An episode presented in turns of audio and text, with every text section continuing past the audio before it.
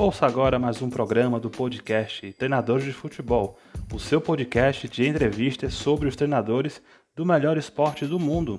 Nos ouça no Spotify, Anchor, Apple Podcast, Google Podcast e em várias outras plataformas. Siga-nos também no arroba Treinadores de Futebol no Instagram e Treinadores Fute no Twitter. Muito obrigado mais uma vez por sua audiência e vamos começar.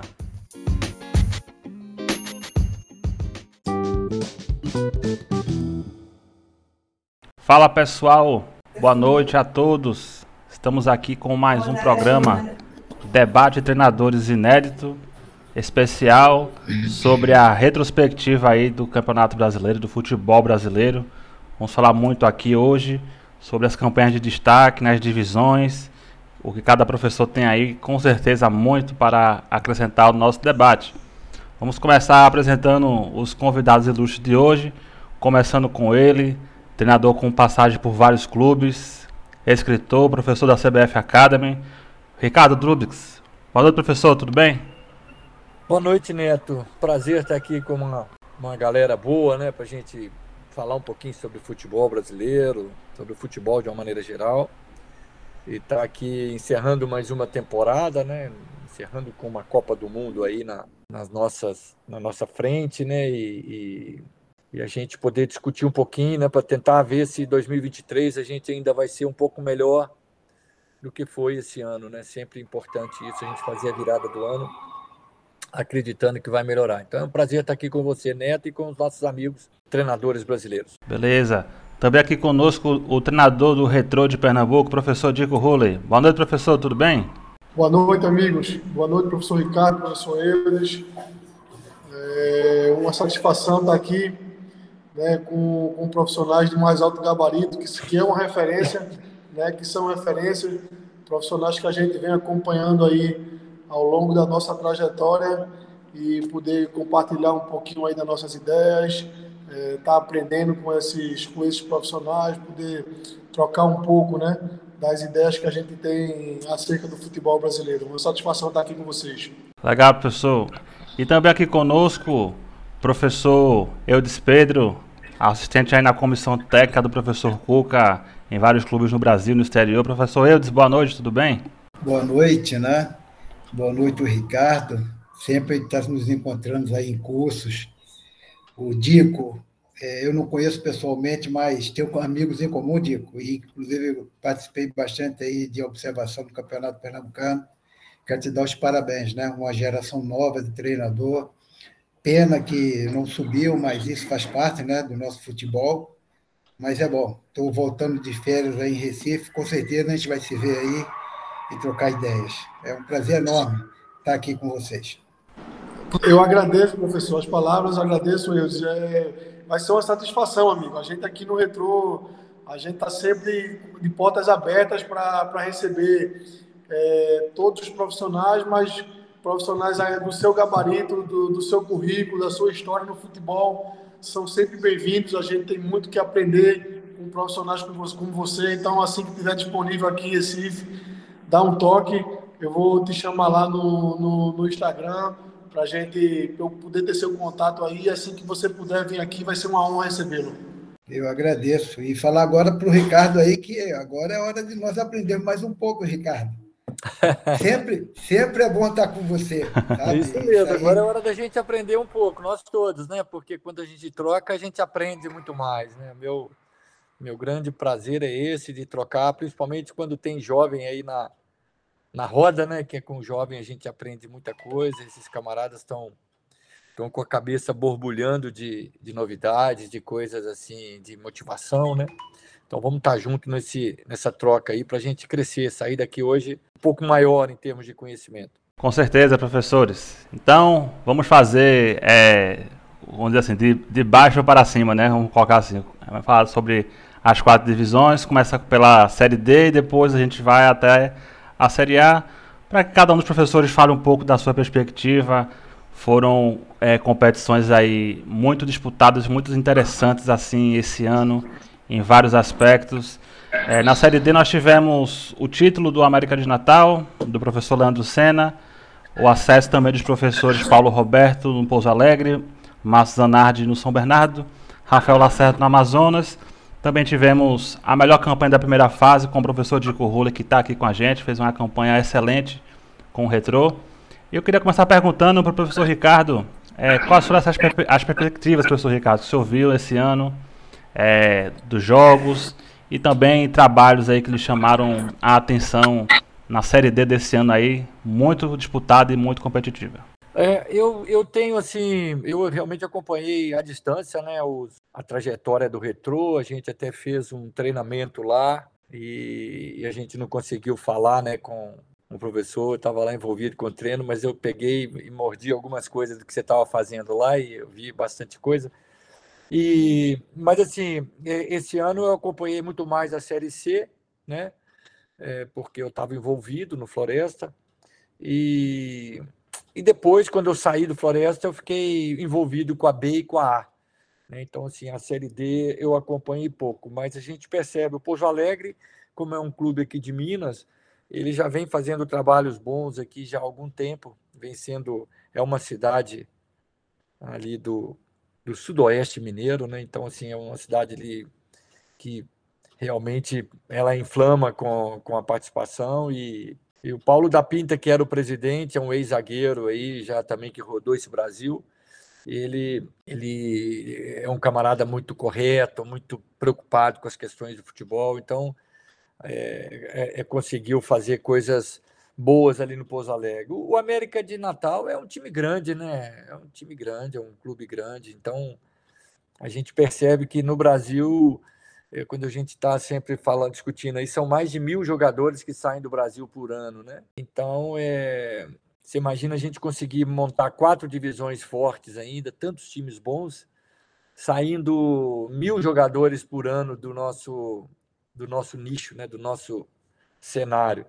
Então, quer dizer, quantas série Ds, As, Bs e Cs saem do Brasil e mesmo assim a gente ainda consegue fazer bons campeonatos, boas equipes, consegue ter atletas sempre sendo revelado e tudo. Então é, é sempre importante. O Amazonas, que é um clube que está mais no norte, né, e a gente acompanha menos os clubes do norte, é, mas é, realmente foi até ficou até bem dividido aí São Bernardo, Amazonas, é, é, Natal, né, o América de Natal, e o Pouso Alegre, ficou bem dividido. Só faltou o time do Sul aí, porque quase todo mundo aí participou. Então, eu acho que é isso, sempre nós vamos ter sempre isso. Eu fui campeão uma vez da Série D de dado, né? E com o Tupi de Juiz de Fora, e a gente vai disputar essas competições, a gente vê coisas boas. É, é, o, é o nascedouro mesmo do futebol brasileiro. Eu acho que a gente podia ter até mais divisões, ter um calendário melhor distribuído, melhor orientado, né? Para explorar melhor as competições, para preservar mais os gigantes também. A Série A tem que ser um pouco mais preservada em termos de calendário, a Série A e Série B principalmente. E as outras divisões, assim, buscarem um acesso de uma maneira mais mais forte, né? Então a gente vê o campeonato estadual às vezes tomando conta do, de um pedaço grande do calendário, e isso é muito ruim para o futebol brasileiro, né? Como se não bastasse um país da dimensão que é o nosso, nós ainda temos campeonato brasileiro muito, muito reduzido em termos de tempo, então fica aquela correria, se atravessa esse Brasil todo aí, uma loucura, né? Mas é, é isso aí, a Série D é um. Ainda bem que ela existe, porque se a gente olhar para trás, uns aninhos atrás, não existia, era essa loucura, tinha 70 clubes na Série A, e, e aquela coisa, né? Mas pelo menos hoje está sistematizado, estão sistematizadas quatro divisões. Eu acho que o Brasil tem cabedal para fazer mais, ainda que regionalize, e deixar essas quatro divisões como elite do futebol brasileiro para que todos busquem chegar até, até ele. E, e, a gente, eu acho que faria coisa até melhor. Legal, professor Ricardo. E professor Eudes Pedro também, sua perspectiva em relação a competição dessa temporada, as equipes que subiram, as grandes campanhas que foram realizadas. O que é que você pode falar para a gente? É, eu, eu, fiquei surpreso nas séries. Eu vejo todas as séries, tá? Apesar de eu estar muito tempo na Série A, mas eu sou fanático de futebol, então a Série D me encanta, a Série C, Série B. E eu achei a estrutura técnica e tática das equipes uma evolução muito grande temos que evoluir mais nessa organização, né, calendário, como o Ricardo falou. O, o Dico está num clube que é fora da curva, em termos de organização, de estrutura, tem até melhores do que equipes da Série A do brasileiro, mas me surpreendeu bastante. Não sei se é essa leva de novos treinadores que está chegando com novos conhecimentos, e isso faz engrandecer o futebol. Concordo com o Ricardo também, eu acho que essas quatro séries ela está fortalecida, principalmente pela CBF, que está focando bastante na, na priorização dos profissionais que estão nessas equipes, né? dando cursos, palestras, e eu acho que isso tudo a gente só tem a ganhar. E Série A, né? cada vez mais competitiva, com a chegada dos estrangeiros, nós, treinadores brasileiros, temos que nos especializar um pouco mais, né? Eu não vejo a gente como perda de mercado ou de espaço, ao contrário, eu vejo que a gente tem muito a crescer né, com a vinda deles. E na Série B também foi fantástico esse ano, né? A gente vendo equipes grandes voltando para o cenário nacional, equipes grandes descendo também para a Série C, né? como foi o caso do Náutico aí de Recife. E a gente tem que se organizar. Então, futebol é, é organização, planejamento, investimento, não é? e aí a gente consegue os nossos objetivos. Perfeito, professor. E também vamos ouvir um pouco sobre a Série D, por quem também esteve nela disputando. O professor Dico Ruller, que teve aí a melhor campanha da primeira fase com o Retrô. Professor, qual foi a sua perspectiva dessa temporada na competição? É, a gente, a gente começou, a gente fez uma Série D né, muito forte. É uma competição que tem 64 equipes, como o professor Ricardo falou, a gente tem margem para mais divisões e, já é uma briga do retrô para que isso aconteça e não só do retrô, muitas equipes do futebol brasileiro já reivindicam um calendário melhor para quem está na Série D, porque é uma competição com 64 equipes. A gente tem 20 na Série A, 20 na Série B e 20 na Série C. E a gente triplica esse número né, na Série D. Então, assim, se torna uma competição muito difícil, principalmente porque para você subir, além da primeira fase, que são 14 jogos, ainda tem três mata-matas. Né? Então, é, sem dúvida nenhuma, a gente teria espaço, pelo menos para uma série é, E, mas seguindo a linha da A, da B e da C, até uma série F, né? com 22, 22 equipes em cada divisão dessa, para a gente ter uma, uma linearidade, vamos dizer assim, né? ser, uma, ser uma, umas divisões linear, né? porque com 64 equipes é, se torna uma, uma competição, acho que até muitas vezes injusta. Eu sei que essa palavra é injustiça no futebol, né? É, muitas vezes não, não nem cabe ser utilizada, mas quando a gente olha para a Série A e para a Série B, né, e até para a Série C, pelo tipo de calendário que, que é jogado hoje, com pontos corridos, né? Apesar que na fase final da Série C ali tem, tem, tem um quadrangular, se eu não me engano, mas consegue ser um pouco mais justa, com a equipe que se estrutura melhor, com a equipe que se organiza melhor. E é essa briga que o Retrô está tendo, não só o Retrô. Muitas outras equipes estão se reunindo, buscando conversar com pessoas da CBF para que consiga é, diminuir né, essa quantidade de mata-mata na, na Série D que ele caia pelo menos de 3 para 1, né? diminuir a quantidade, criando uma série E, pelo menos, que vai ser mais difícil um pouquinho é, nesse momento, eu acho, mas que pelo menos a gente consiga aí, através de um formato, um estudo da competição, diminuir essa quantidade de mata-mata, porque eu acho que aí a competição ela vai se tornar ainda mais atrativa, né? E essa, isso é o que eu posso falar um pouquinho da questão do sistema de disputas. Né? Mas é, foi uma competição onde a gente se saiu muito bem, a gente teve a melhor campanha das, das 64 equipes, né? a gente conseguiu é, manter um ritmo de jogo, manter uma intensidade, uma qualidade durante toda a competição.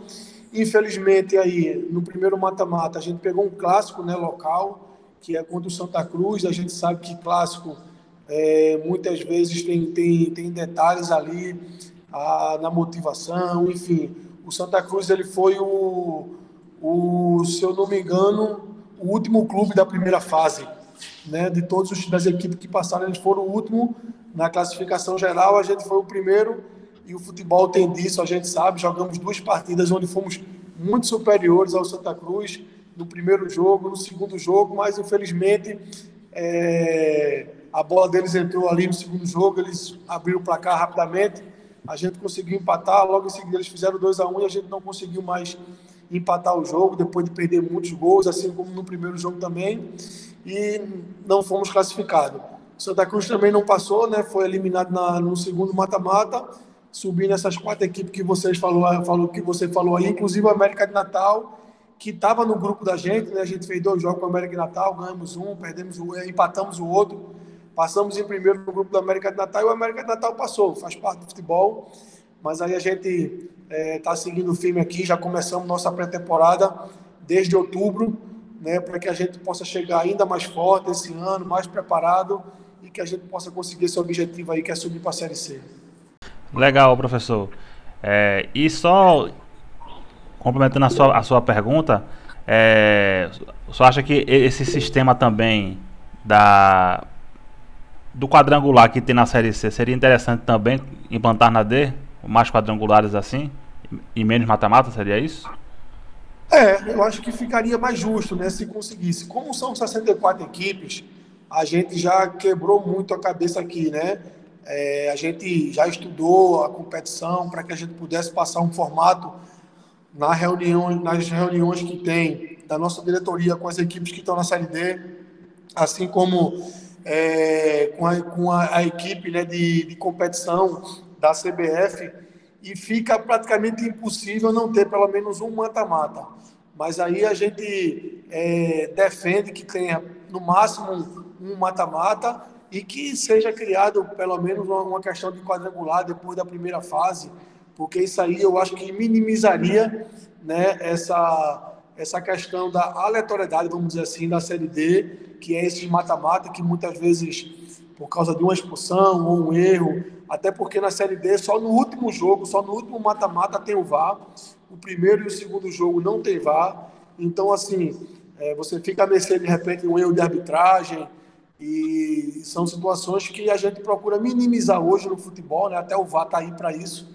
Então, já tem esse estudo aí da, da CBF, junto com as equipes, para que possa minimizar essa quantidade de mata-matas, podendo até colocar um, um quadrangular feito é na Série C que eu acho que ainda assim privilegia, né? Quem se organiza mais, quem tem mais estrutura, quem mais, é mais regular.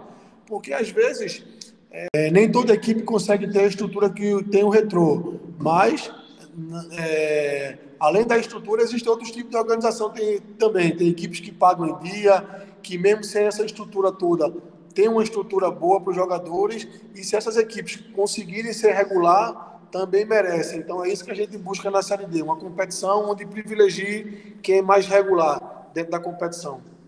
É, complementando só que o que o Dico falou, né? É, essa organização, Dico, se as, as séries A, B, C e D fosse, por exemplo, a D está muito grande ainda, mas fosse ponto corrido, duas chaves, melhores, seis e seis, aí, aí privilegiaria realmente aquelas equipes que têm mais estrutura, foi a melhor campanha, né? Corrigiria até uma injustiça, que para mim é uma injustiça vocês não, não subirem, né? Não que o América não, não deveria, mas vocês estão no nível que já deram para estar disputando uma Série C, uma Série B. E esses estudos, né? É, eu acho que tem que ser levados para a CBF. As reuniões com os presidentes das séries, como foi o caso da Série C, né? A Série C esse ano foi pontos corridos, né? Se eu não me engano, já são dois anos de pontos corridos. Isso. E aí, e aí ajuda aquelas melhores equipes. Então, a gente vê hoje um Remo, um Paysandu fora, né, de uma Série B, mas que está bem estruturada a Série C. Essa questão do calendário é uma questão que afeta todos nós, mas é justamente por ser complicado mexer num país tão grande como o nosso, é, com tanto time, com tanto clube tradicional, né? É, fica difícil. Eu tenho às vezes participado de algumas de alguns debates sobre o assunto e assim falar sobre o calendário, discutir realmente é, tecnicamente o calendário, é, muitos setores do futebol brasileiro vão ter que cortar na pele é, alguns privilégios. É, senão, não anda para frente, não tem como.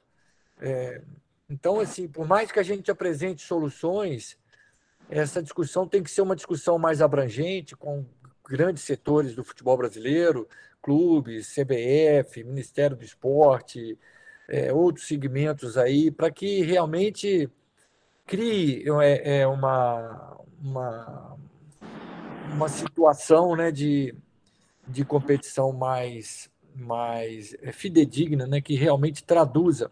Eu não tenho dúvida nenhuma que se o Retrô tivesse participado de pontos corridos com 20 equipes, turno e retorno, ele estaria entre os quatro esse ano. Né? Então, assim, para subir, seja na B, na A, na C, na B, na C, na D, em qualquer dessas divisões. Então, assim, não há dúvida que o critério técnico é para se avaliar tecnicamente um, uma equipe ou um clube, a gente precisa de dar um volume de jogos e e são, são campeonatos já aprovados mundialmente, né? Todas as grandes ligas do futebol mundial jogam o turno e retorno e, e pontos corridos e, e decide quem, quem vai chegar ou não. Aqui no Brasil, devido a várias circunstâncias, a gente tem que economizar.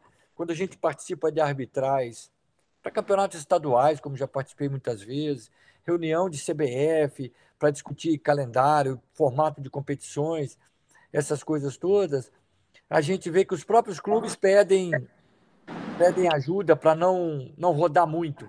E na, nós que somos os profissionais, que somos a ponta de lança lá, que estamos lá na frente, brigando pelos, pelos resultados, no São Paulo, o Atlético Mineiro era era 12 a 15 pontos na frente do São Paulo, foram para o mata-mata para disputar. São Paulo foi campeão em cima do Atlético, então na fase classificatória. É 2000 e ah, um ano antes, parece, da, da, da Série A, onde o Santos foi campeão com o treinador Leão. O Santos terminou em oitavo e foi campeão. É, então a gente vê algumas injustiças acontecendo. É, é, a receita que nós temos hoje? É. A gente começa a competição sabendo como é? Começamos. Mas realmente o, o que a gente quer levantar com essa, com essa reflexão, com essa ponderação, é que para a gente falar de calendário, nós temos que realmente é, discutir de uma maneira muito mais abrangente, né? discutir de uma maneira muito mais. que tome conta de muito mais espaço aqui. E falando agora um pouquinho também, professores, sobre a, a Série C, né? Também tivemos aí as quatro equipes que subiram. Teve aí um formato um pouco diferente do que a gente falou agora há pouco na Série D é, tendo aí os pontos corridos, depois dois quadrangulares, depois a final. E a gente pôde observar nesse ano é, uma superioridade muito grande do Mirassol, do professor Ricardo Catalá, que foi a melhor equipe da primeira fase, foi a melhor equipe no seu grupo do quadrangular e venceu a final contra o ABC, né? Conseguiu ali conquistar Juntamente com o professor Catalá subiram o Fernando Macchiori do ABC, que já falamos aqui, o professor Paulo Bairro no Botafogo, de Ribeirão Preto, e o João Bussi no Vitória, né, que foi até uma, uma, retoma, uma grande retomada que deu aí com o acesso do Vitória. Queria começar perguntando professor é, Dico Huller também sobre é, o que pôde acompanhar aí na, na Série C e sobre as campanhas. É, a gente acompanha muito a Série C aqui porque o Retrô, pela sua estrutura, pela estrutura que a gente tem, por ser um clube que paga religiosamente em dia, a gente consegue atrair a atenção de muitos jogadores da Série C e inclusive até da B. Hoje a gente tem aqui no nosso elenco que vai disputar o ano que vem, 2023, pelo menos sete jogadores que estavam na Série B. Três que foram emprestados por nós, né? um para o CSA, o outro para o Brusque e um para o Náutico as três equipes até infelizmente caíram. Os jogadores têm um contrato com a gente, tem contrato com a gente, está voltando. E a gente trouxe mais três jogadores, um do Vila Nova, dois do Sampaio Correia, jogador é, do, do Vila Nova e do Sampaio Correia, jogadores que estavam na Série B. E muitos jogadores que estavam na Série C, jogadores jogando jogadores que terminaram o ano sendo titular nas equipes, no Botafogo, no Campinense. É, então, hoje o Retro, pela sua estrutura, a gente consegue olhar para divisões acima e trazer jogador. A gente trouxe, por exemplo, pouquíssimos jogadores, acho que dois ou três jogadores que estavam disputando a Série D com a gente. Né? Mais jogadores de Série C e até jogadores de Série B. Então, assim, a gente acompanha muito a Série C. Eu assisto, não, é, não vou dizer todos os jogos da Série C, mas é, todos os jogos que eu posso acompanhar, que passam na televisão, que eu estou com disponibilidade por não ter trabalho aqui, por estar um pouco mais, mais focado, eu estou na concentração. Da C, eu assisto muito da C, porque são jogadores que a gente visualiza, principalmente se a gente não subisse. Né? Se a gente tivesse na Série C, eu acho que a gente poderia olhar ainda mais para a Série B. Né? Acompanho também muito a Série B, tem os times daqui de Recife, né? o Náutico que caiu, o Esporte, que são adversários agora no Campeonato Pernambucano.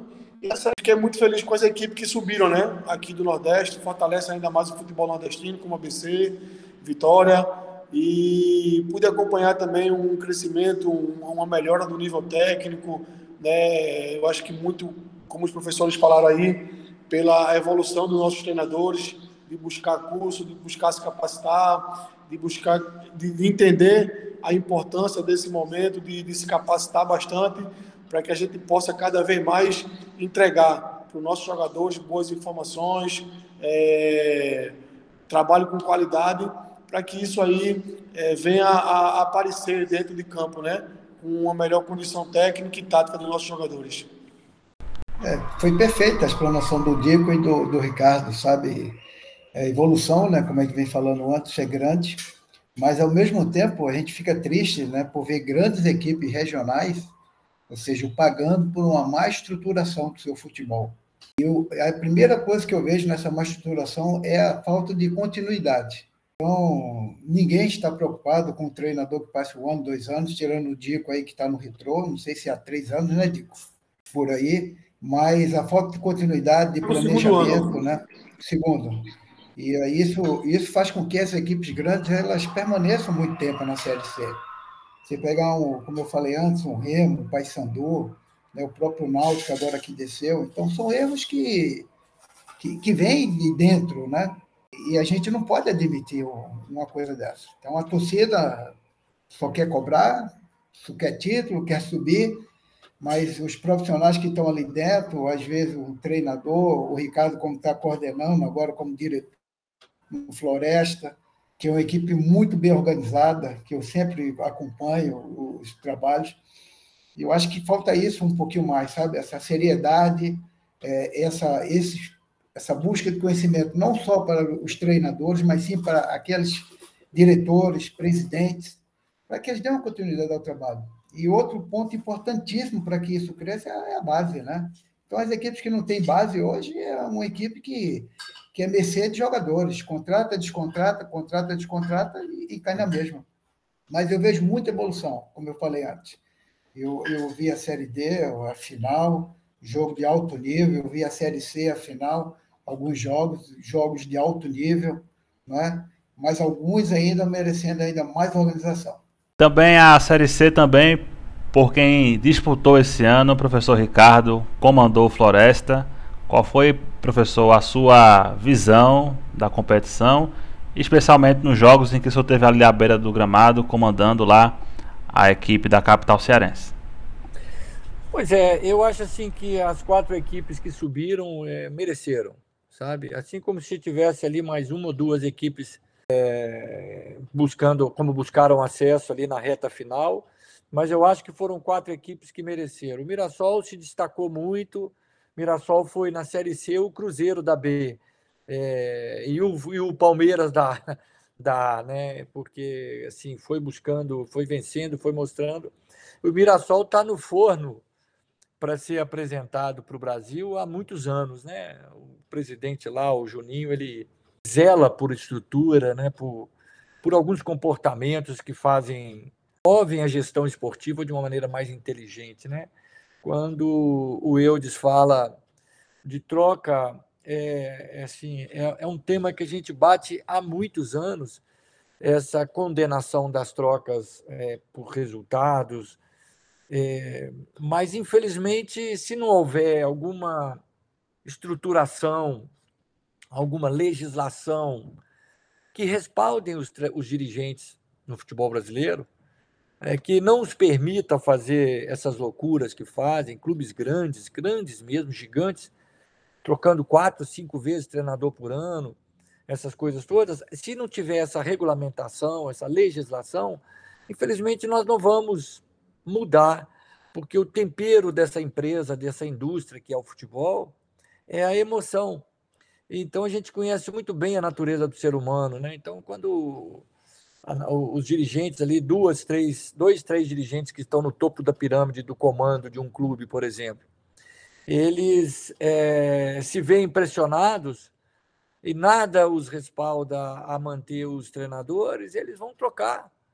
Eles vão trocar. Então, isso aí é muito difícil. E a coisa chegou num ponto é, que a gente não sabe mais separar o joio do trigo. Então, assim, eu sou muito contra eu, é, a receita, entre aspas, né? Ninguém tem receita para nada, mas assim, uma, uma, uma linha de atuação interessante para mudar um pouco a história do futebol brasileiro seria os, os, os clubes manterem os treinadores indiferentes de resultado. Para isso, nós temos que aprender a jogar com derrota, aprender a viver com derrota, aprender a permanecer vivo com derrota.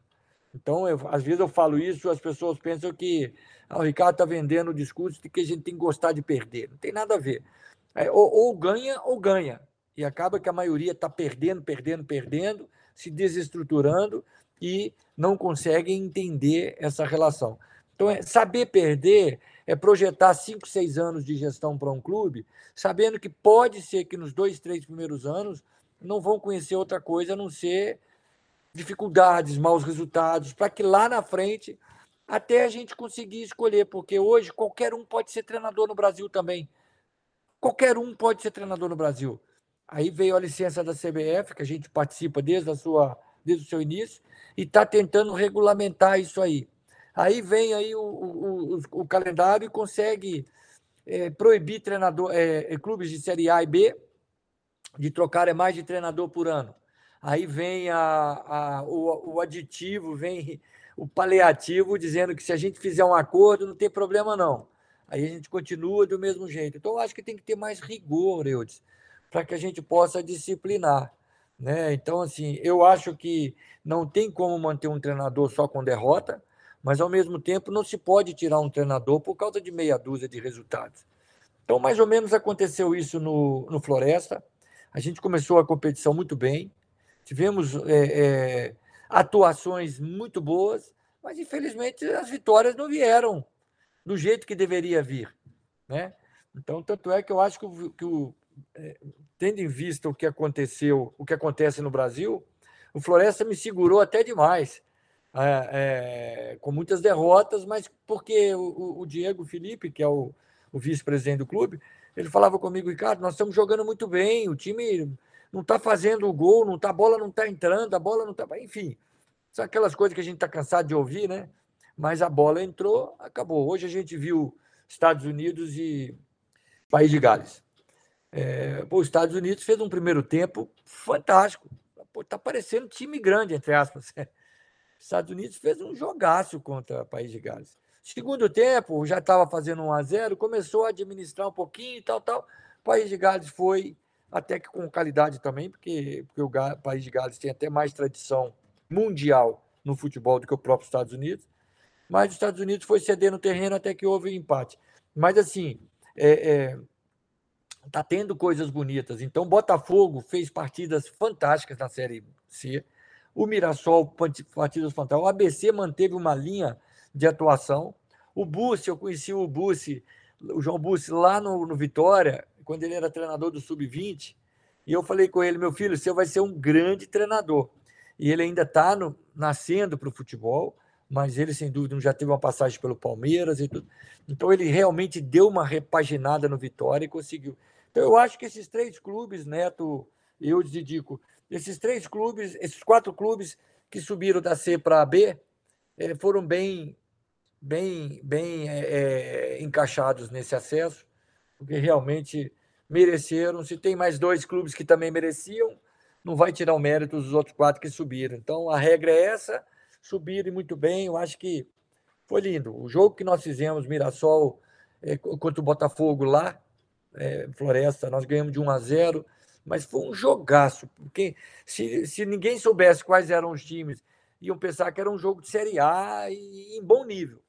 Né? O Zágua, que estava lá ainda, e a gente fez um jogo muito legal. Então, assim, a gente vê coisas bonitas no futebol, jovens treinadores aparecendo, surgindo, e muito jogador brasileiro também. Nós precisamos dar um, um cheiro bom nesse, nessa estrutura do futebol brasileiro para que a gente consiga realmente voltar a ser a potência que nós sempre fomos. Professor Ricardo, excelente explanação aí sobre a Série C, né? E vamos aqui seguindo nosso bate-papo, também falando sobre é, a Série B, né? Que também esse ano foi bastante disputada, é, vários campeões nacionais, né? E acabou que subiram aí quatro gigantes do futebol brasileiro, voltando aí para a Série A na próxima temporada.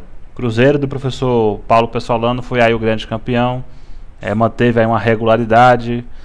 É, o Grêmio do professor Renato Gaúcho, que chegou já na, na parte final, né? Comandado boa parte pelo professor Roger Machado. Mesma coisa também do Vasco do Jorginho e do Bahia do professor Barroca, né? Que chegaram mais ou menos aí na fase final da competição e contribuíram aí para o acesso das suas equipes. Eu queria perguntar ao professor Eudes também, professor, como é que foi que o senhor viu essa temporada? Quando começou, até o pessoal falava, não, essa vai ser a série B mais óbvia de todos os tempos, né? Vai subir só os gigantes, só os campeões. Mas não foi isso que aconteceu, porque a gente viu outras equipes chegando. Teve uma certa fase ali que o Tom Benz chegou perto do G4, a Ponte Preta também, e outras equipes também, né? O Londrina, né? O Ituano que brigou com o Vasco na última rodada, então não foi assim tão fácil, né, professor? Não, acho que foi a das mais bem disputadas, viu, dos últimos anos. Uhum. E você falou bem, não só as quatro que estavam brigando para subir, mas as, as, as, quatro que estavam também para o descenso também, estavam sempre se revezando ali, ora o Guarani, ora a Ponte Preta, ora o CRB, CSA, e aí lá em cima a mesma coisa, o Esporte, Tuano, as equipes quase que chegam né, na classificação. E, e, uma curiosidade: o Cruzeiro sobrou na competição e foi a única equipe que manteve o treinador. O Grêmio mudou de treinador, não é? o Bahia mudou de treinador e o, e o Vasco mudou. Então, você vê que a, a filosofia deles, é, sabe, ainda, eles estão brigando ainda com, com essa questão. E aí, quando o Ricardo fala que a gente tem mais legislação em cima disso, e eu tenho, tenho certeza que o Brasil só vai melhorar quando a gente tiver uma legislação mais forte, uma valorização do treinador mais forte, porque aí sim, aí não só a competição fica mais forte, mas todo sai fortalecido, CBF, federações, equipes, não é? Tomara que essas que subiram mantenham pelo menos um padrão, né, dos seus treinadores. A gente sabe que no Brasil o resultado é que vale mais do que tudo em cima do trabalho.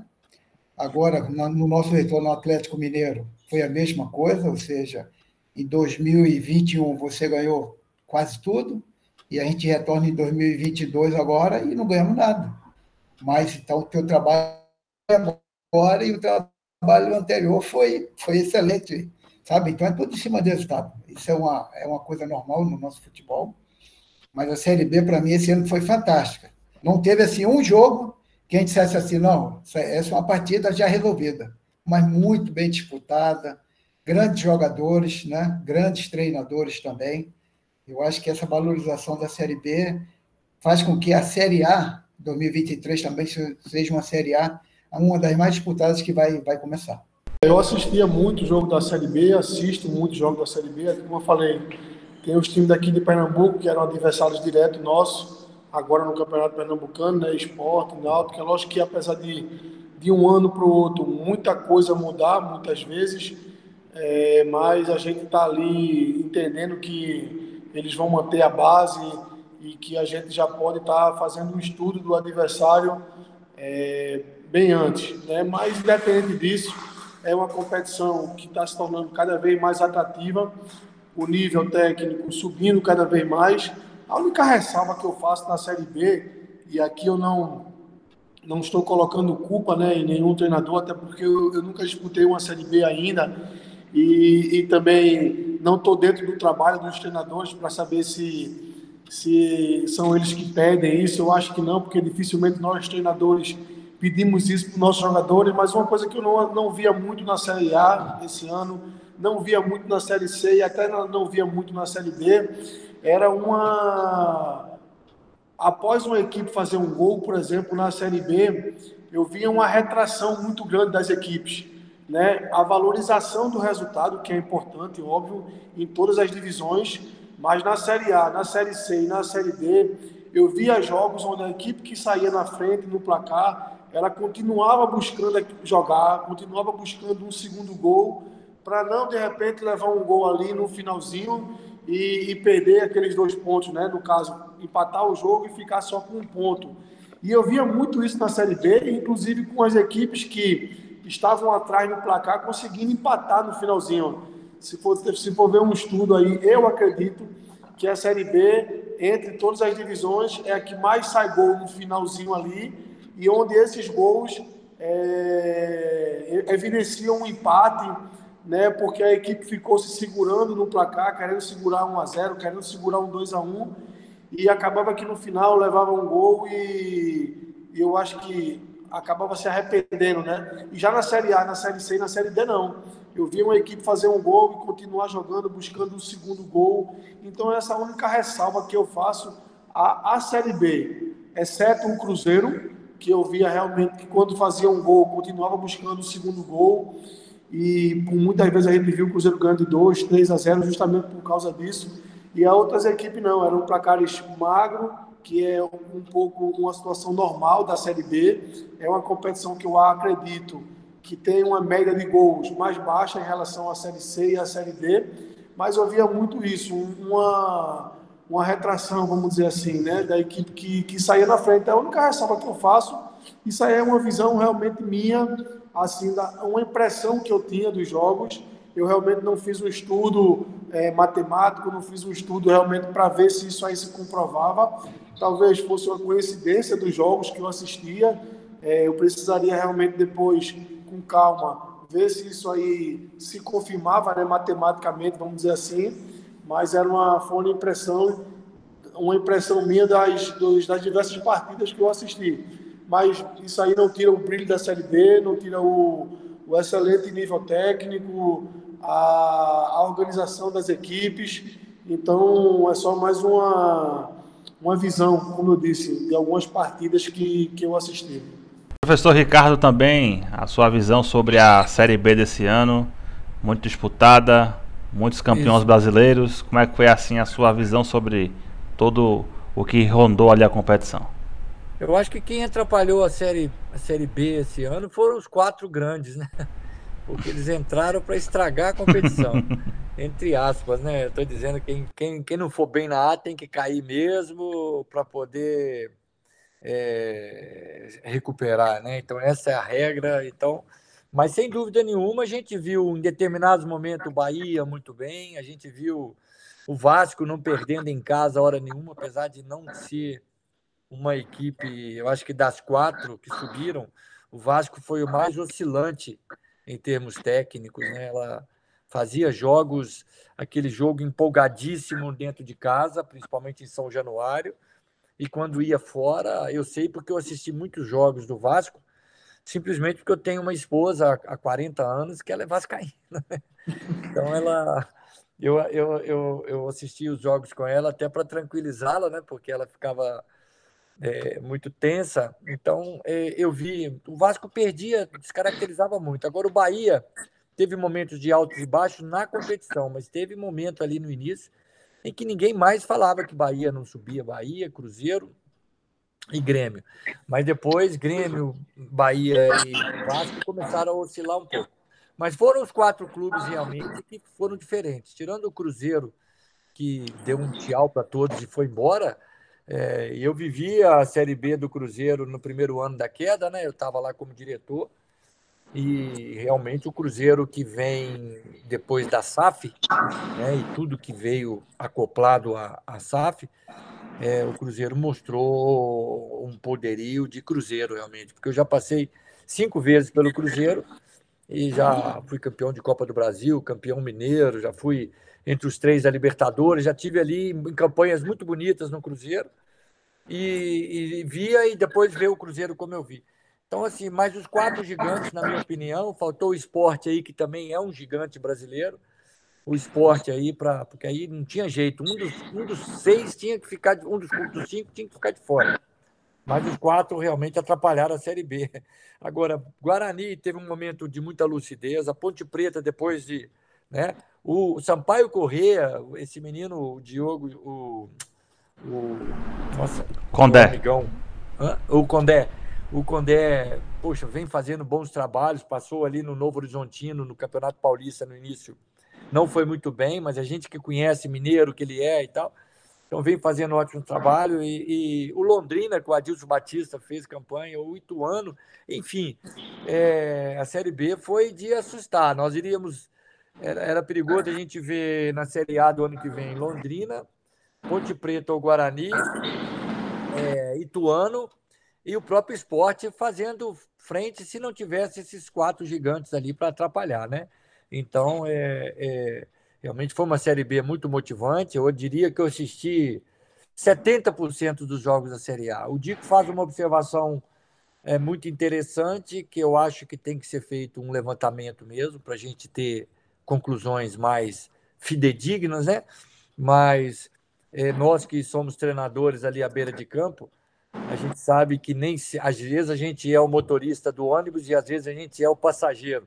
Em determinados momentos do jogo, a gente é o último passageiro do ônibus, ou seja, não está conseguindo mexer em nada na equipe, porque a cultura do, do, do, ambiente que a gente vive, a cultura brasileira, dessa ganhar de qualquer jeito, a maneira como a gente vibra, esse negócio de vibrar com a marcação, com o jogador dar um carrinho, isso tudo é, isso tudo é fruto desse, desse desespero que é viver o futebol brasileiro essa sacanagem que é que faz um profissional do futebol brasileiro. Futebol brasileiro, o, o, o, futebol brasileiro, você perde um jogo, você não pode sair no outro dia na rua, você que trabalha num clube de futebol. Então, assim, é, é esse fato que o do time se resguardar é próprio das divisões de acesso. de acesso tem muito isso, e próprio de um ambiente interessante como é o ambiente do futebol brasileiro, né? Então, assim, os jogadores sabem o que vai acontecer na segunda-feira após derrota, na segunda-feira que não sai da zona de rebaixamento, na segunda-feira que não conseguiu vencer para chegar entre os quatro que vão subir ou passar para a primeira linha, enfim. Então, esses fenômenos acontecem dos times, mas precisa de ter um estudo para a gente ver.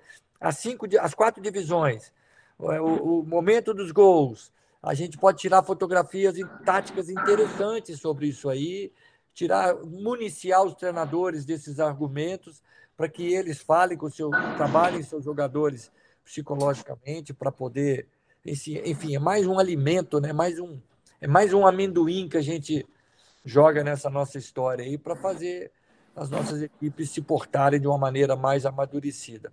Então, assim, nós temos talento, nós temos um clima bom que nos permite, nós temos uma escola de rua, nós temos grandes jogadores, nós temos torcidas maravilhosas, enfim, um país maravilhoso. Nós precisamos dar um, uma atenção maior para esse nosso esporte, porque eu acho que pode tirar muito proveito e, e, e, abraçar muito bem esse, esse mercado internacional, assim, em termos de competições, de uma maneira muito forte. Perfeito. Eu queria compartilhar com vocês uma análise que eu estava fazendo essa semana e até é, perguntar a opinião, né? Eu estava até conversando isso com alguns amigos. É, a Série B do próximo ano, 2023, a gente vê que ali tem equipes mais parelhas, vamos colocar assim, né? Eu até me arrisquei a dizer, olha, eu acho que essa Série B não vai sobrar ninguém assim, muito na frente. Vai ser uma coisa assim mais é, parelha, tanto entre os quatro de cima como os quatro que vão, vão cair, né? E aí a gente começou a conversar sobre duas equipes, é, o Novo Horizontino e a Ponte Preta. Eles vão disputar é, no começo do ano a Série A2 do Paulista, porque eles caíram no ano passado. Eu queria começar perguntando, professor Ricardo, é, se isso vai impactar muito o desempenho deles quando começar, professor, a Série B do brasileiro.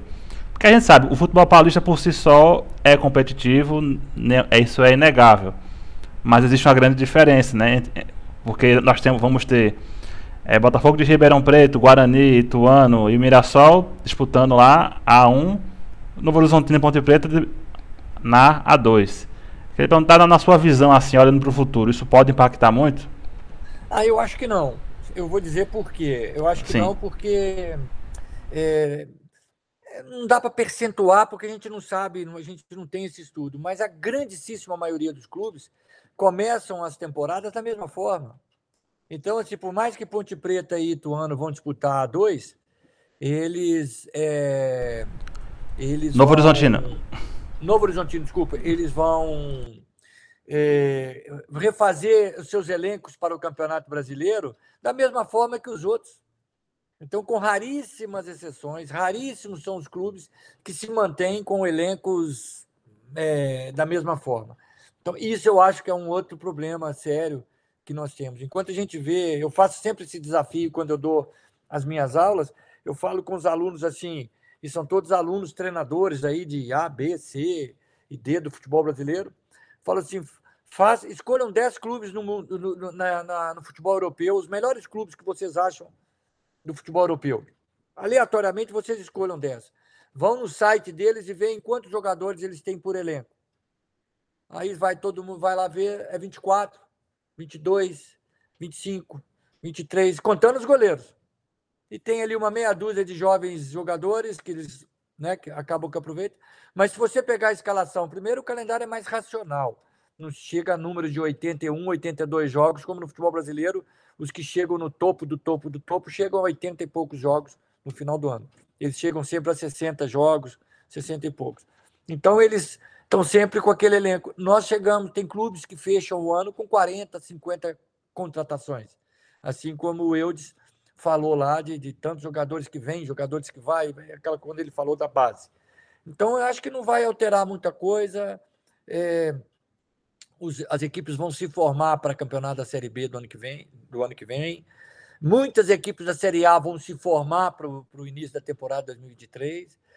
Quase todas as equipes da Série C vão se formar, vão, quase todas, literalmente, vão se formar para o calendário do, do 23.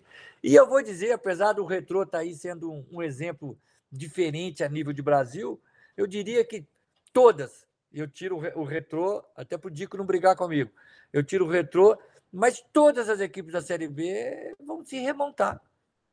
Da série D, D de dado, D de dado, vão se remontar. Porque não tem, não tem nem jogador. Vão se refazer. E tem um detalhe: de campeonato estadual, a gente que estava ano passado na Série C, e eu que disputei a B com vários clubes, e a, a última que eu disputei a B foi o Cruzeiro. Vamos aguardar alguns campeonatos nacionais, termi, é, campeonatos regionais brasileiros terminarem, para que a gente traga jogadores dessas divisões.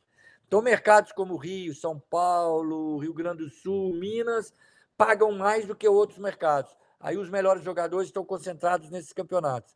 Aí a, o, o, time da Série B, lá do Norte, Nordeste, Sul, Sudeste, onde for, vai atrás desses clubes quando acabar Paulista, Mineiro, Carioca, para para trazer. Então, há uma remontagem, Neto. Então, por isso, eu acho que não vão haver grandes prejuízos técnicos para Novo Horizontino e Ponte Preta, que vão disputar dois, que também já disputei e é muito forte. É, só reforçando uma, uma fala minha aqui, eu não vou brigar com o professor Ricardo, mas eu vou passar um, um número que evidencia até o, o, quanto o retrô é diferente em relação a esse aspecto. É, eu acho que a quantidade de contratação da gente ainda é alta, mas se tratando de uma série D é baixíssima.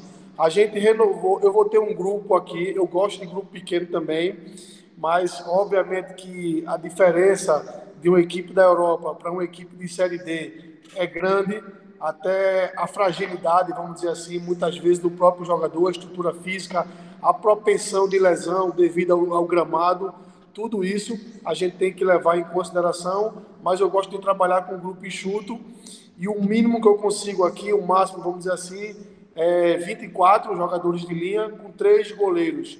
Então é o número que eu trabalho aqui hoje. O ano, esse ano eu tentei trabalhar com um grupo um pouco menor, mas a experiência na prática vai ensinando a gente. Eu sofri um pouquinho no Campeonato Pernambucano até no final da Série D, com lesões, com expulsão, onde eu tive que fazer vários improvisos. Então isso aí fez com que a gente é, tivesse essa percepção desse elenco. E de tudo isso aí, a gente conseguiu renovar com 16 jogadores e vamos contratar 11 jogadores, fazendo esse percentual aí de esse número de 27 jogadores. Mas numa série D, você conseguir renovar com 16 jogadores, né, que é praticamente aí é, uma equipe meia, eu acho que é um número bem interessante se tratando de uma série D. É lógico que numa série A esse número muitas vezes é, é bem menor, na Série B aumenta um pouquinho, mas na Série C e na Série D, muitas vezes a gente vê remontagens né, de time, principalmente na Série D, que algumas equipes às vezes não têm calendário, enfim, e a gente conseguiu isso aqui. Eu concordo com o professor Ricardo, eu também acho que o Novo Horizontino e a Ponte Preta não vai sofrer muito, até porque se a gente for analisar folha de pagamento, é, valor de salário de jogadores que estão na 2 de Paulista, ela é muito parecida aí com o Campeonato Pernambucano, com o Campeonato Paranaense, com o Campeonato é, de Santa Catarina. Então, assim, eu acho que o a Ponte Preta e o Novo, o Novo Horizontino jogar 1 a 2 ela está no mesmo nível ou até maior do que muitos campeonatos regionais estaduais que vão jogar ali em Londrina, que vai jogar Sampaio Correia, que vai jogar esporte. Então, por isso eu acho que é, a Ponte Preta ela não perde muito. É lógico que perde alguma coisa, porque você disputar um contra São Paulo, Palmeiras, Bragantino, o nível é maior, você consegue ter né, uma preparação para o segundo semestre ainda mais forte, mas eu acho que a perda não é tão grande assim, a, ao ponto de quem está à frente da Ponte Preta ou do Novo Horizontino se preocupar em achar que vai ter um segundo semestre muito abaixo ou começar muito abaixo porque jogou a 2 ou ao invés da 1. Um. Ô Neto, eu queria fazer um, um, reforço nessa fala do. Sim, sim.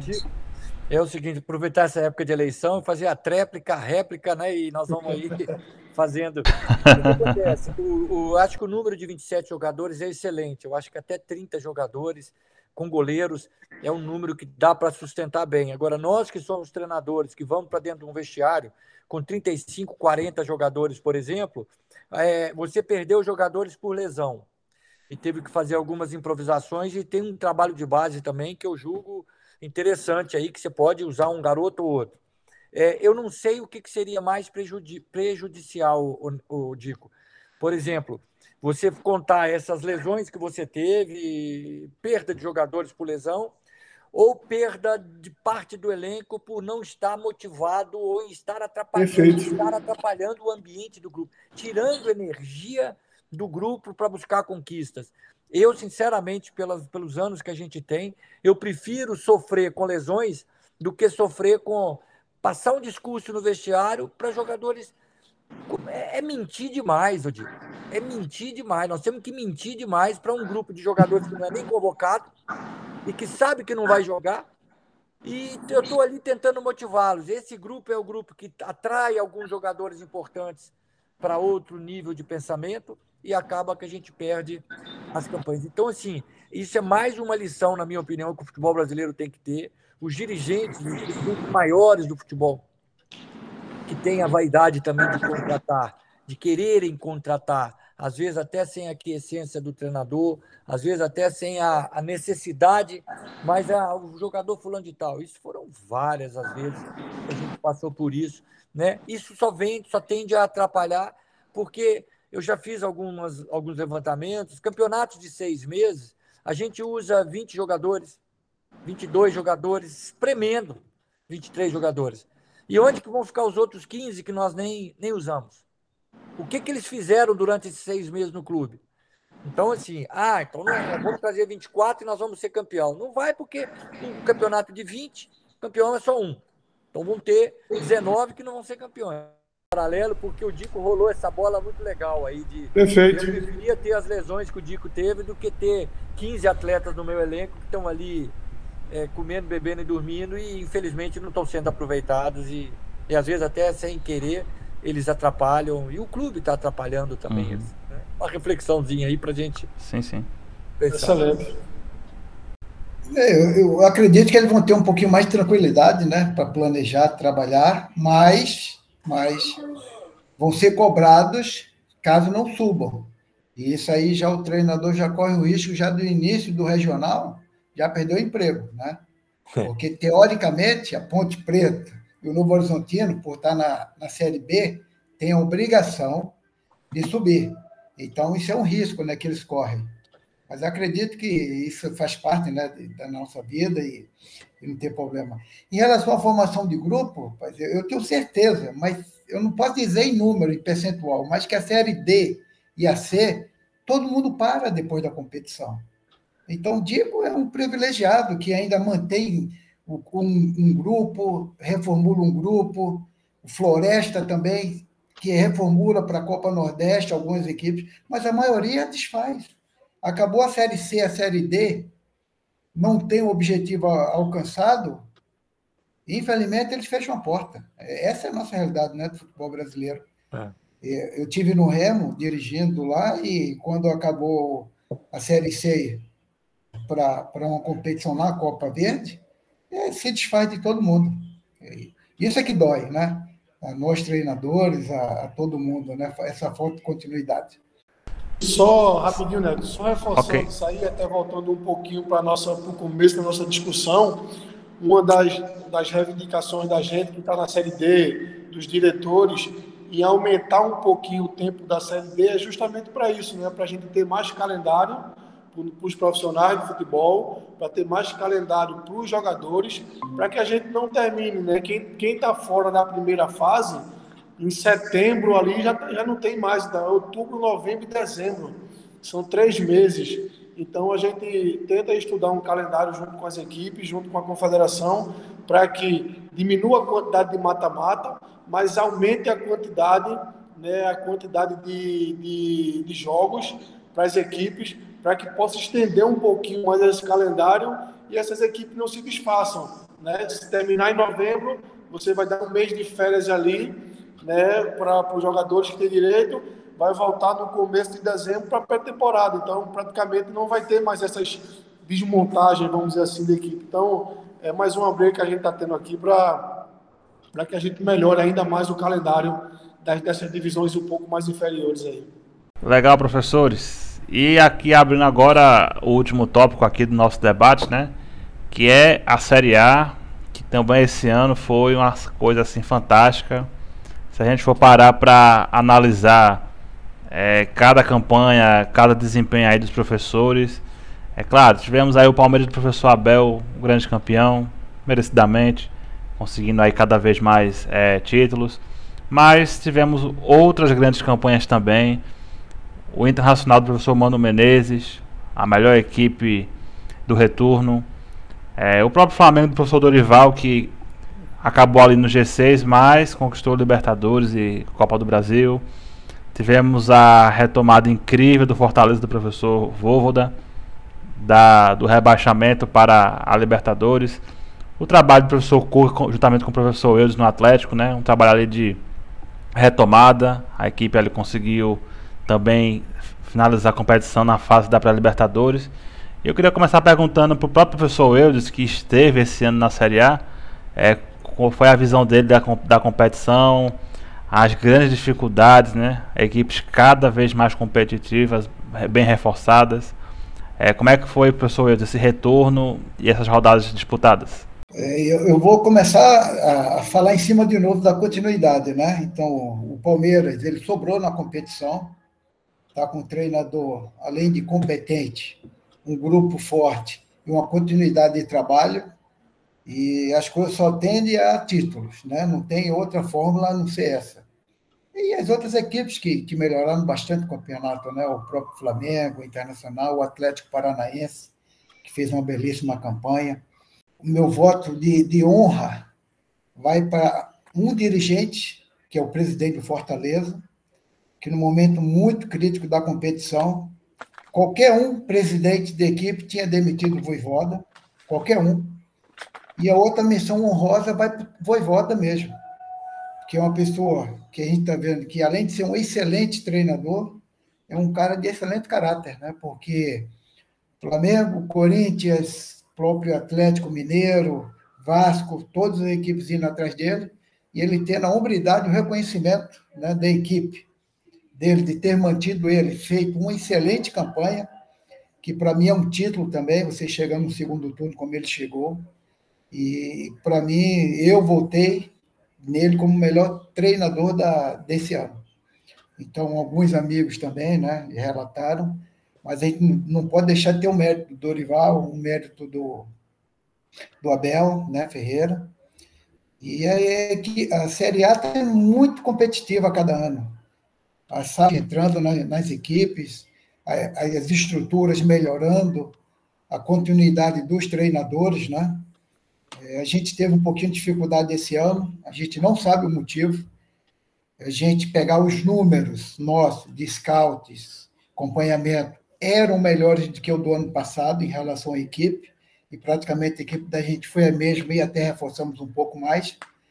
Mas a gente focou muito, foi na Libertadores. Então, quando a gente chegou, a gente dava tudo pela Libertadores. Fizemos dois grandes jogos com o Palmeiras e fomos eliminados os pênaltis. E faz parte né, do jogo, né? Mas eu, eu vejo assim que cada ano a gente está melhorando, né? Em todos os sentidos.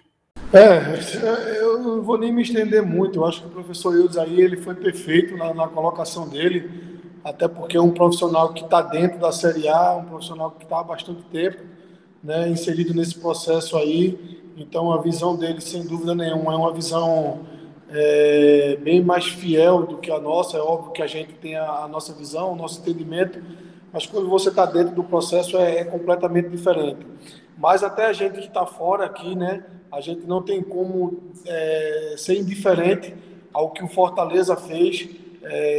Eu acho que era unânime a opinião de que eu já ficava assustado em pensar que o Fortaleza ia cair de divisão, porque eu imaginava que o time de correr atrás é, desses pontos aí na Série A iam ser muito difíceis né, de buscar, até porque eu também imaginava que poderia acontecer uma demissão, como o professor Hilde falou, e a diretoria do Fortaleza segurou, o Voivoda também, e com muita competência foi conseguiu buscar né, esses pontos aí para que ainda se colocasse na Libertadores. Então, para mim, sem dúvida nenhuma, ele, ele deve ser escolhido o melhor treinador da competição, apesar do Abel ter feito um, brasileirão impecável, acho que não perdeu nenhum jogo fora de casa, se eu não me engano, né? O, o, o Abel. Então a gente sabe o quanto é difícil você ganhar dentro de casa, imagina fora de casa. Então o Palmeiras realmente fez uma, uma, uma campanha brilhante, o Abel mais um trabalho incrível, mas obviamente eu, eu se fosse julgar a dificuldade de fazer o que o Voivoda fez com Fortaleza e o Abel fez com o Palmeiras, eu voto sem dúvida na dificuldade de fazer o Fortaleza. Eu, eu fazendo né, jus ao que, o que o Eudes falou, eu concordo com ele. É, Para mim, eu coloco num grau de dificuldade muito maior o Voivoda conseguir fazer isso com Fortaleza do que o Abel com Palmeiras, apesar de ter sido um grande trabalho também. E eu acho que hoje o Fortaleza e o Voivoda ele manda uma mensagem muito forte para o futebol brasileiro, mas em especial do Nordeste né, que um dia todo mundo já olhou para o esporte como exemplo, um dia já olhou para o Bahia e hoje a gente olha aqui para o Fortaleza como exemplo de gestão, como exemplo de, de como encarar os desafios do futebol brasileiro, estando numa situação financeira, numa região que obviamente a gente sabe que é mais difícil do que no sul e no sudeste do país. Então, o Fortaleza manda essa mensagem de que vale a pena continuar, vale a pena dar continuidade, apesar de que a gente sabe, é, na teoria, vamos dizer assim, é fácil continuar com o Voivoda hoje porque ele está entregando muito. Mas teve um momento ali de muita dificuldade, que, como o professor Eudes falou, muitos presidentes, muita diretoria teriam demitido o Voivoda e o Fortaleza segurou e obteve o resultado. Então, eu acho que isso aí faz os dirigentes refletirem. Pô, Fortaleza fez isso e deu certo. Então, eu vou fazer do mesmo jeito para ver se dá certo aqui e eu tenho certeza que vai dar. A continuidade, como o professor Ricardo falou, como o professor Hilton falou, é, sem dúvida nenhuma, uma grande contratação, é uma grande, uma grande parte da estrutura, vamos dizer assim, para que o equipe tenha sucesso. E a gente espera que cada vez mais os diretores tenham essa, é, essa visão para que a gente consiga permanecer mais tempo, conseguir fazer um trabalho é, mais, mais constante, né, de mais qualidade, para que a gente possa evoluir cada vez mais os jogadores e a equipe que a gente está. Eu acho que o, Eudes e o Dico falaram muito bem, um completou bem o, o, o assunto, assim, destacaram bem o que tinha que ser destacado. É, só assim, eu, vou, eu fui, fui pontuando aqui é, 10, 12 clubes é, brasileiros, né? Você pega o Palmeiras, que realmente teve no momento da competição, deu aquela destacada, mas é, Atlético Paranaense, o próprio Atlético Mineiro, que sofreu um pouquinho, mas estava sempre ali brigando. É, o Fortaleza chegou por último no segundo turno, chegou e, e buscando. O Inter, o Fluminense do Fernando Diniz, fez coisas lindas esse ano. Enfim, nós vamos ver aí Corinthians, coisas lindas também. Então, assim, eu, eu, eu, eu vejo que não é tão não é simples você jogar, trabalhar o futebol brasileiro na Série A. O fenômeno se repete para todas as divisões. Né? Eu, no campeão brasileiro com o Tupi de Juiz de Fora. Fomos lá contra o Santa Cruz, vencemos em casa 1x0 e ganhamos de 2x1 com 60 e poucas mil pessoas no Arrudão lá. Ganhamos lá dentro também, jogando muito bem. O Tupi, que é um. É, um, é uma formiga perto do. Com todo respeito, o pessoal de Juiz de Fora vê isso aqui, eles vão me matar quando eu chegar mas o, o, o, Tupi é um time muito pequeno em relação ao Santa Cruz. Foi lá. Então, o futebol brasileiro tem esses fenômenos, não é fácil jogar o futebol brasileiro. Na Série A, então, é muito menos. Então, a gente vê um tanto de, de equipes, de clubes, né, que é, candidatos ao título no futebol brasileiro, né? E, e, e, eu acho assim, eu destacaria o Voivoda. Eu passei lá sete meses em Fortaleza e eu vi, eu passei o pr primeiro um pedaço do primeiro turno em que o Voivoda ele só, o pessoal do Fortaleza, o Brasil, né, só esperava e queria ver de quanto que ia perder, porque o primeiro turno do Fortaleza foi realmente sofrido, sofrido. Mas em momento nenhum a gente via diretoria falando de queda de treinador e o Voivoda sempre lúcido, nunca falando de queda, sempre conversando de uma maneira lúcida, dando entrevistas. Nenhum jogador levantando poeira contra. Então, isso aí eu acho que, completando um pouco a fala do Dico, os nossos dirigentes têm que aprender. Quando um time não está bem, o dirigente tem que chegar e ser firme nas suas palavras para a imprensa, para os jogadores, porque se o dirigente, que é a figura máxima do comando num clube, ele não abraça a causa, o porteiro, na hora que você chega, eu, poxa, eu tenho casos hilários do futebol aí, o porteiro do seu clube, quando você chega, você está mal, ele já te cumprimenta mal. Você imagina o vestiário, você imagina o torcedor, você imagina a mídia. Então, assim, eu não vi, sinceramente, eu não estava acompanhando Fortaleza dentro da casa de Fortaleza, mas eu estava dentro de Fortaleza, da cidade de Fortaleza, e estava vendo, eu não via nenhuma entrevista, nenhuma coisa assim. Nós vamos ver, está prestigiado, que é prestigiado escorregado, entendeu? Aquele prestigiado sujo que sai da boca da gente quando fala do treinador que está prestigiado. Então, isso tudo faz parte de um pacote interessante.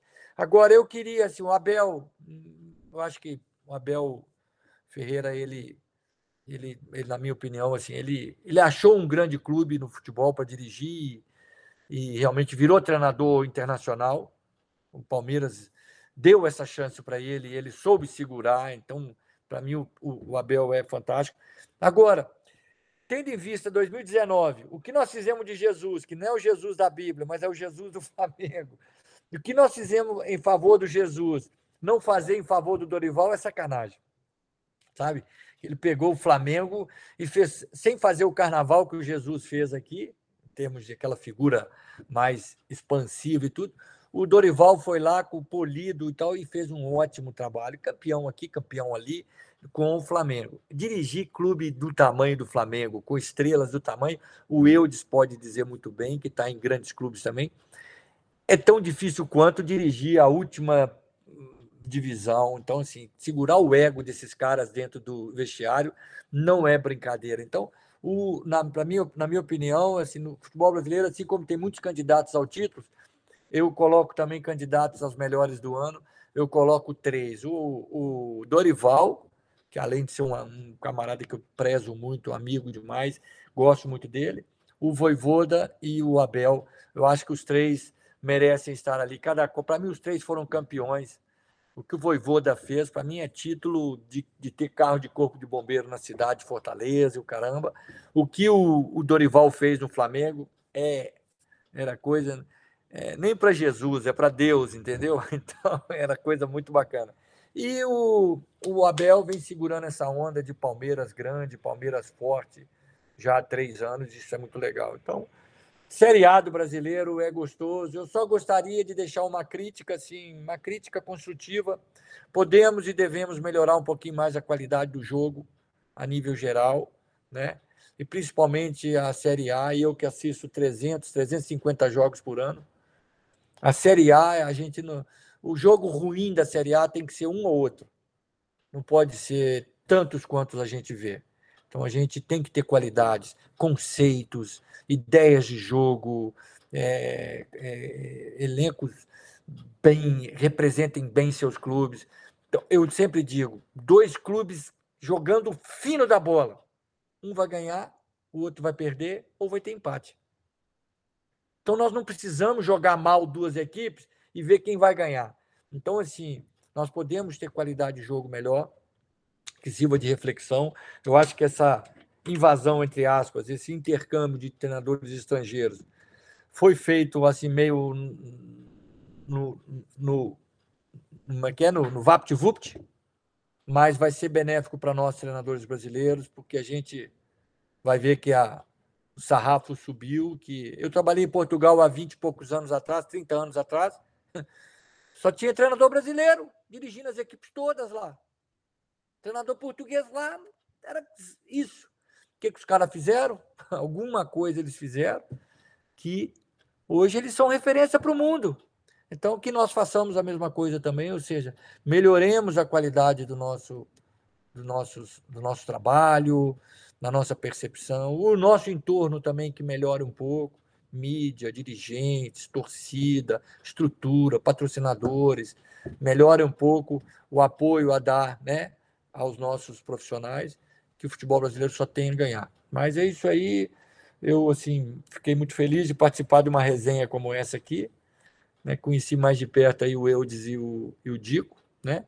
E, e, assim, só podia ser fruto do Neto mesmo, um cara Está lá aí, olha, o, o, o Dico, está aí no Nordeste e está chamando o Brasil para conversar. Então, quer dizer, o Nordeste é, é muito forte, assim, e eu acho que pode se destacar muito mais no futebol brasileiro.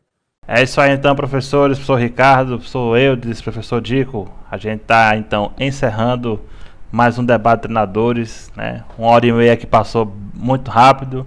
Muito legal essa troca aí de conhecimentos.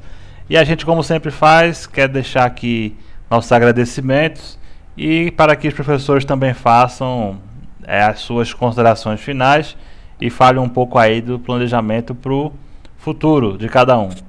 Professor Ricardo, começando pelo senhor, muito obrigado mais uma vez pela sua participação e a gente deixa a palavra para as considerações finais. Eu que agradeço, né? Já falei bastante coisa sobre um, uma possível despedida, né? De, de, agradecimento e tudo.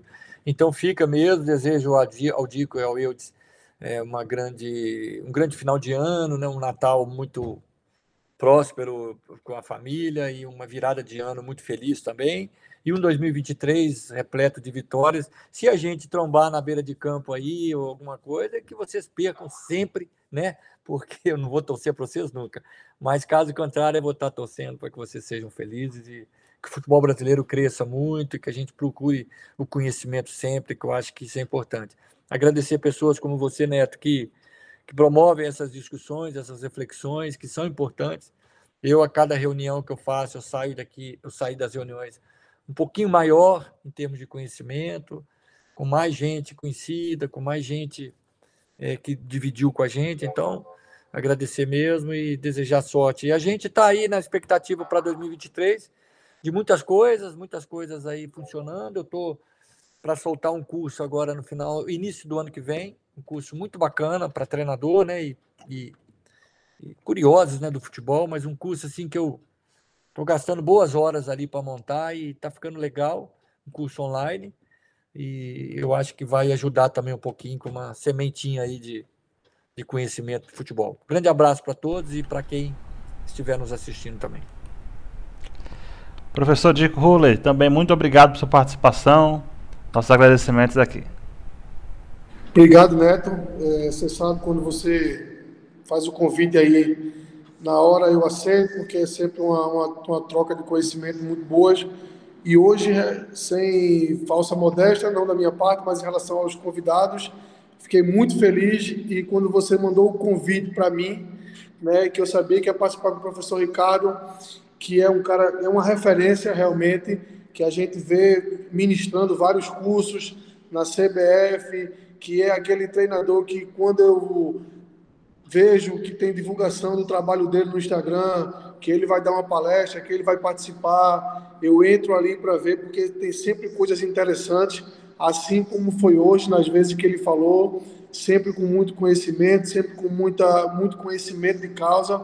Então, professor Ricardo, muito obrigado por tudo que você fez, que você faz, o conhecimento que você compartilha, o professor Eudes também, que está há tanto tempo né, em altíssimo nível, que é onde a gente trabalha de manhã, de tarde, de noite. Estamos aqui, ó, eu e meu analista, trabalhando para que um dia, se Deus quiser, eu possa chegar onde o professor Eudes está hoje, que é uma Série A do futebol brasileiro.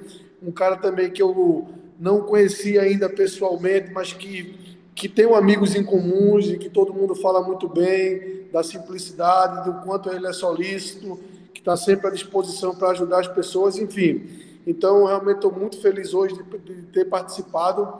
A gente trabalha muito, não só para chegar na Série A, mas pelo menos para poder é, um dia estar tá ao lado de pessoas, de podendo participar de uma mesa redonda, que significa que a minha carreira está começando a ter sucesso, porque a partir do momento que eu estou dividindo né, uma mesa redonda, uma, um, um momento de debate com o professor Ricardo, que a gente sabe da história do futebol, do professor Eudes também, com quanto, tantos títulos, é porque a coisa está tá caminhando num, num, caminho certo. Então, eu fico feliz, agradeço, agradeço e desejo aí um, um final de ano e um ano 2023 com mais sucesso ainda para todos vocês. Obrigado por tudo, amigo. Valeu. Valeu, professor Eudes também. Obrigadão por sua participação e também as suas considerações finais. Neto, parabéns, né? É, quanto mais a gente troca informações, conhecimento, e a gente ajuda, né, treinadores, amigos, é, isso me faz muito feliz, sabe? É como a gente ganhasse um título no futebol. E o Ricardo é uma pessoa de autoconhecimento, ele não tem a noção de quantos treinadores ele já formou na vida. O Dico, agora, aí na, na sua caminhada, Dico, eu vi teus jogos no Campeonato Pernambucano, torcia muito pelo aquele título lá e não chegou, mas vai chegar, viu? Pode ter certeza. Você, eu vi tua equipe muito organizada taticamente, sabe? Ideias de jogo muito fluente no jogo. Então, isso é que é importante, não é título, não. É, é, é a identidade que a tua equipe representa. Isso aí é notório. Não é à toa que você está dois anos no retrô. E Neto, por formar, né, Neto, essa, essas mesas redondas e a gente participar e poder ajudar as pessoas, tá bom? Desejo também a todos um final de ano muito bom. Estou à disposição de todos e para aprender, porque quanto mais a gente conversa e a gente escuta pessoas de alto nível, a gente aprende mais. Obrigado para todos.